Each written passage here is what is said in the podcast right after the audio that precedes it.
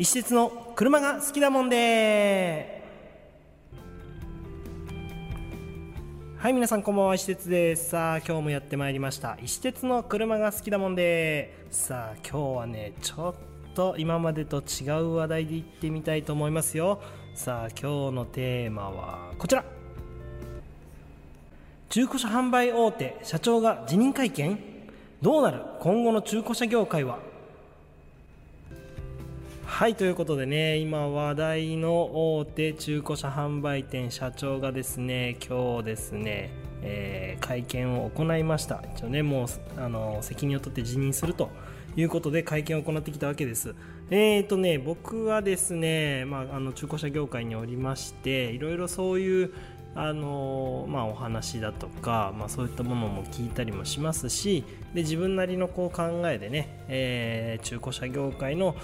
まあなんて言うんですかねこう悪しき風習というのかやっぱりちょっとこうブラックボックスになってる部分だとかそういったところがやっぱりすごいまあいるなん自分がいる中でねやっぱりすごい嫌だなと思ってる部分があったんですね。なのでそういったものを少しでも改善できたらなと思って今までこう活動してきたわけです。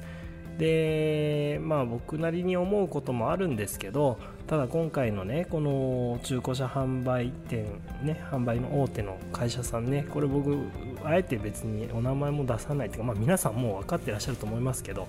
えっ、ー、とこれで僕がなんかこう意見したところで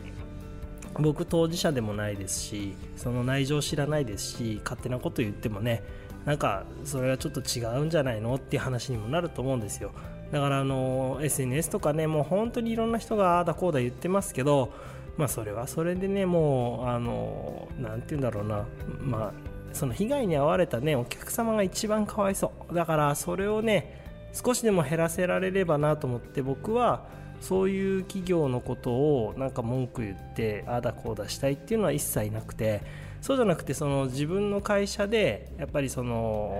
お客様が車をまあ買っていただいてでそれで満足していただいたりだとかあ中古車業界ってこういう風なやり方があったんだねって言ってその新しいその中古車に対するこう今までのこう偏見というかね思いを少しでも変えていっていただきたいなと思ってもう本当に自分の会社が良くなるように良くなるようにっていう形で活動してます。なので僕今回の件実はあの SNS でもほとんど何も発言してないんですね。なので僕が語ることじゃないなと思って。で逆にあの元ね幹部にいらっしゃった YouTube のあの会見でもなんか言われてましたけど、えー、YouTube ねやってらっしゃる僕もよく見てるんですけど、えー、とその方の、えー、お話だとかが逆にすごい参考になるんじゃないかなと思います。まあそれを見て聞いてねあの皆さんがどう思われるかというところなだけの話です。でね僕なんでじゃあわざわざ今日このポッドキャストでこういう話をしようかなって思ったかというとあの別にその会社の肩を持つつもりも何もないですし、えーと、もう本当に客観的なお話をさせていただくとあそこまでね会社とかそのお店の、まあ、新規の出店を含めてどんどんどんどん大きくしてえー、店舗数だとか従業員数をものすごい数にしていってめちゃめちゃまあ大きい全国の、ね、お店になって会社になってるわけですけどあそこまでやるとね中古車販売でそれをやっていこうと思ったらうんとかかるコストがえげつないんですよ。うん、だから、まあ、僕はですよ僕そんなあの大それた人間でもないしあんな大きな会社を運営したこともね経営したこともないですけど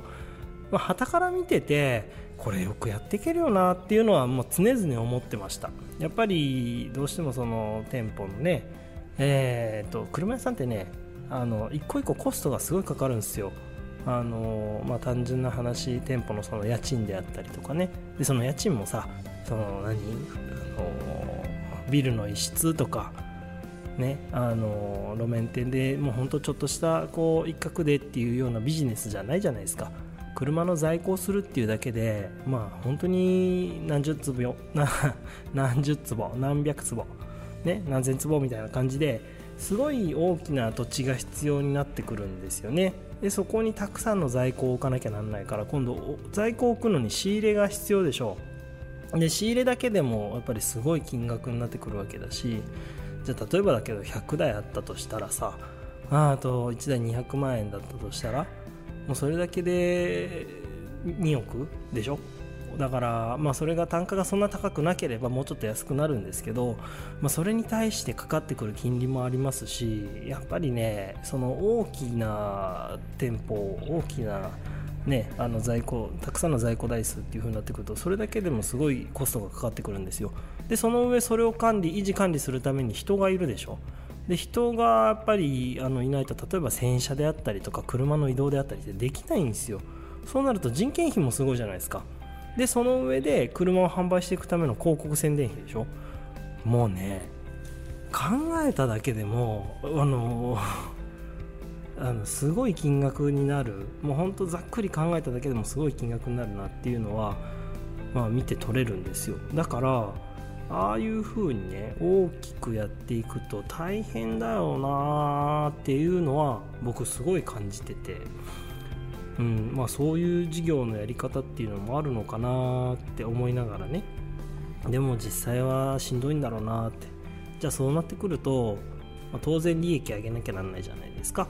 で利益上げるのもあの一昔前ね、まあ、僕がその車業界に入った頃の20年前とかだったらじゃあ例えば1台車1台に対してもう本当に車両の利益でもさ30万とか50万とか入ってたわけですよ。でそこにその諸費用っていうものが追加されてたから1台あたりの粗利でもう本当に何だろう場合によってはね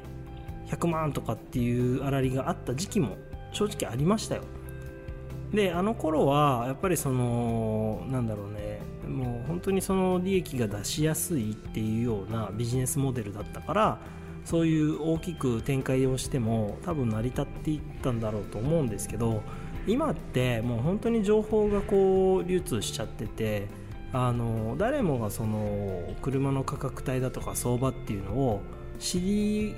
うるじゃないですか。知りうることができるんですよ。そうするとさ、まあ、まあ下手したら原価知ってる人もいるぐらいだからね。そうするとなんかそれに対してあの利益が乗りすぎてしまうとね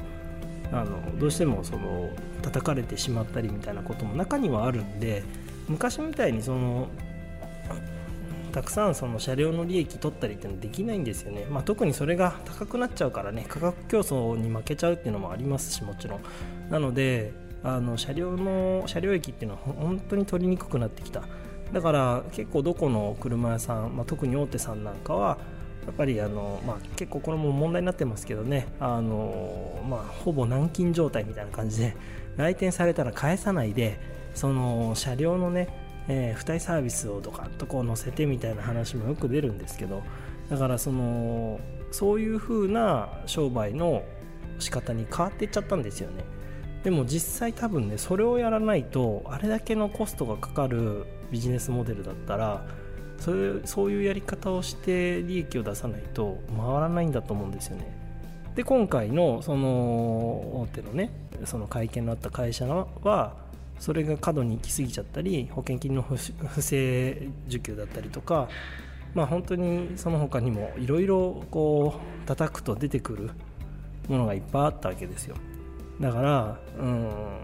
なんだろうねその利益はもちろんね商売する上で大事なんですけどなんかそこのバランスが崩れてるのかなっていうふうに、まあ、僕みたいなね本当にそのまだまだ経営経営者としては全然これからなんで、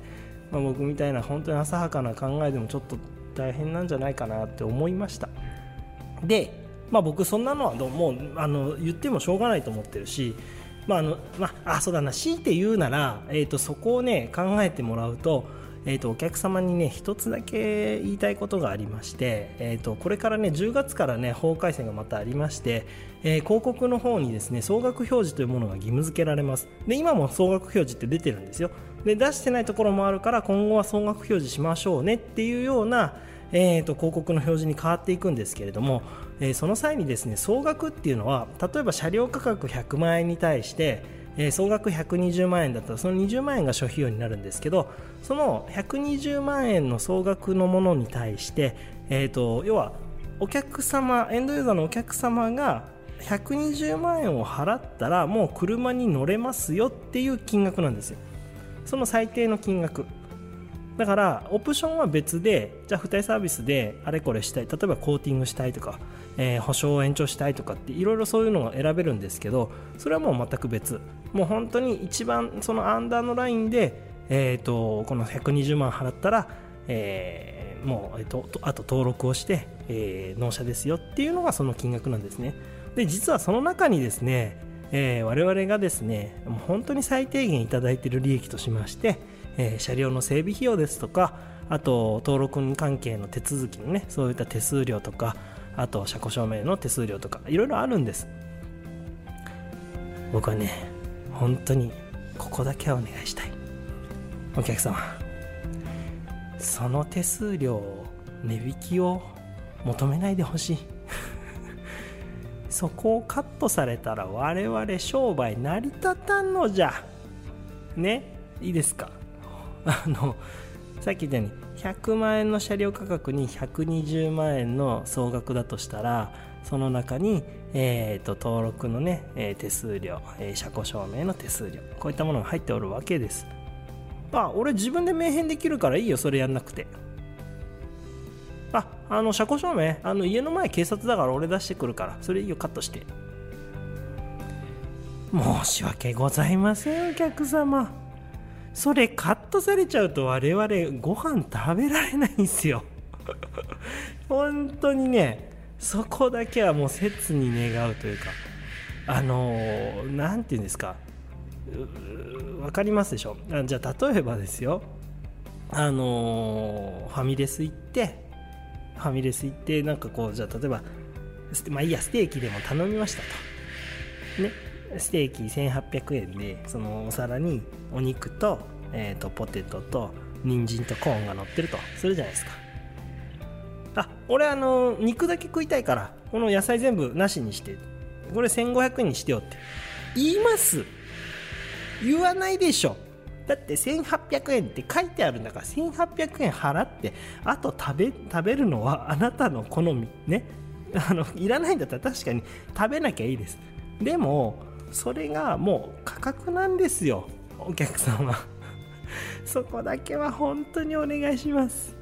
だからその上でね僕らほらあの商売だからそういう付帯サービスでお客さんすいませんコーティングやりましょうよとかね保証延長しましょうよみたいなこういう営業はもちろんかけますよ。それは商売ですから。それを断られたら僕らのその何ていうの商品をあのお伝えするねその魅力をお伝えするってこの説得力がなかっただけ。それはこちらのまああの何て言うんですかね。あの営業力のなさと言いますか。商品力のなさと言いますか。分かりませんけれどもそれはもう仕方がない。でもその最低ラインね。だからあとさっきのステーキの例で言うと1800円でベースのステーキが食べられます。そこにサラダバーつけますか？ね。であとはこっちのデザートどうですか？みたいな。こういうオプションはいらないって言ってくれればもちろんいいんですよ。でもそのベースになる1800円。今回で言うと車で言ったらその100万円の車両価格に120万円の総額。ここは最低のラインだから値切ろうとしないでください。お願いします。ね。まあちょっとそういうね思いが どうしてもポロッと出てしまいましたけどね。それでねなんとかうんなんとかっていうのかな。もうギリギリですよ。やっていけるのが。だからなんだろうね。昔みたいにその中古車屋やったらボロ儲けできるぜみたいなそんな時代じゃないです。はい。もう結構儲からないですよ。真面目に真面目にって言ったら分かんないけどその120万円の総額でね車を売っててもやっぱりそのまあ、あとはもう台数売るしかないでしょうね。もしそれでやるんだったらね。だからそこはねほんと難しいなというのは僕も20年いてもう時代が変わってきてあ難しくなってきたなと思いますよ。だからその中で僕らはその他社と差別化できるように車をその同じね車を扱ってたとしたら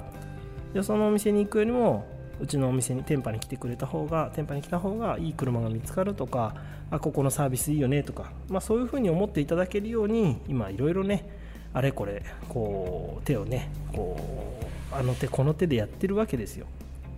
だからねそれでねもし選んでいただけたらもうご来店いただけたら本当に誠心誠意ね、えー、お客様のために我々もちょっと対応していきますのでぜひねそういう風に考えていただけると非常にありがたい。でもちろんねあの我々も人間です。別にその今回のその記者会見になった大手さんとも全く一緒ですよ。人間です。で同じ車の事業をやってます。ミスもあります。ミスがあったら言ってください。あのもちろんできる限り対応しますよ。だってそれはほらこっちが販売してる責任ですからね。なのでそういう形でその車をね楽しんでもらってその二人三脚でさこうカーライフをこう一緒になってこう盛り上げていきたい楽しんでいただきたいっていうそういう思いでやってるんですよね僕らも。なのでちょっとねそういう風に考えていただいて中古車まあ、やっぱり中古車業界ってこんなんかみたいな風にそういう風には見ないでいただきたいですね。あの本当に頑張ってやってるお店さん会社さんいっぱいあります。うん。だからねなんだろうな。ちょっとそういうくくりで見ないでいただきたいですね。で今後そういうところがね少しでも減っていけばなと僕も思ってますしまあおそらく多少はマシになるんじゃないですかね。でもまあ懲りずにやってるとこもいっぱいあるんですよね。だから本当お店選びとか大事だと思いますよ。あのうん。大事。だから商品だけ見て特にそのやっちゃいけないのはね、えー、走行距離と年式とあとそのグレードとか、まあ、装備とかってそのデータ上のねものだけ見てあこれいいなって思ってやるのはちょっと危険かなと思います。だから僕もその遠方に販売もたくさんするんですけどあのやっぱりね来店してもらってあのこう一緒になってね顔を合わせてお話をしたりあと実際にその現象を確認していただいたりっていうここって結構大事かなというふうに思ってます。なのでぜひね あのちょっと遠方だからっていうのもあるんですけど、まあ、できたらご来店いただきたいなと。でそれがどうしてもご来店いただけない場合もあるんですよ。それはもう分か分かってます。僕もあのー、絶対来てくださいとは言わないんです。だからそういう方のために僕らは YouTube で動画を配信したりその車1台1台ねライブ配信をして細かくあのこういう傷がありますよとかこういう状態ですよっていうのを動画で見ていただければそのリスクがもうほんと少しでも減るかなと思ってやってます。なのでちょっとこのサービスをですねうまくご活用いただいてで中古車のその売買の方でねあの購入購入ですねどちらかというとね購入の方で役立てていただければなとまあ、少しでもですよ。うん、あの全ての人には僕らも届かないと思ってますけどね、えーと、テンパのことをあの、まあ、もしくはねカーショップチャンネルのことをですね、えー、知っていただいたらですね皆さんそれを見てねあこうやってやってんだと。あじゃあここに傷あるからこれならこんな感じかなみたいな風にして思っていただければと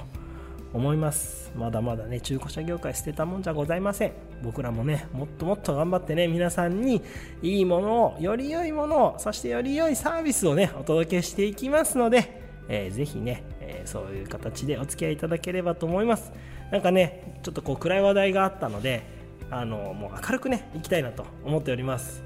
ちょっとねあのもしこれを聞いた方であのあ石鉄なんかそういう考えでやってんだと。じゃあそれだったらちょっと話聞いてみたいなとか石鉄の考えてること見てみたいなと思いましたら、え、皆さん私のね石鉄チャンネルの YouTube の方、えー、ぜひ、えー登録チャンネル登録をいただきまして、えー、その他ね SNS の方ですね Twitter、Facebook、Instagram こちらの方もよろしくお願いします。あそういえばねテンパのね、えー、インスタとツイッターも今動き始めております。特にねインスタはねずっとねテンパやらなきゃやらなきゃと思ったんだけどなかなかできなくて。でやっとねあのー、今うちのスタッフがやり始めていただけました。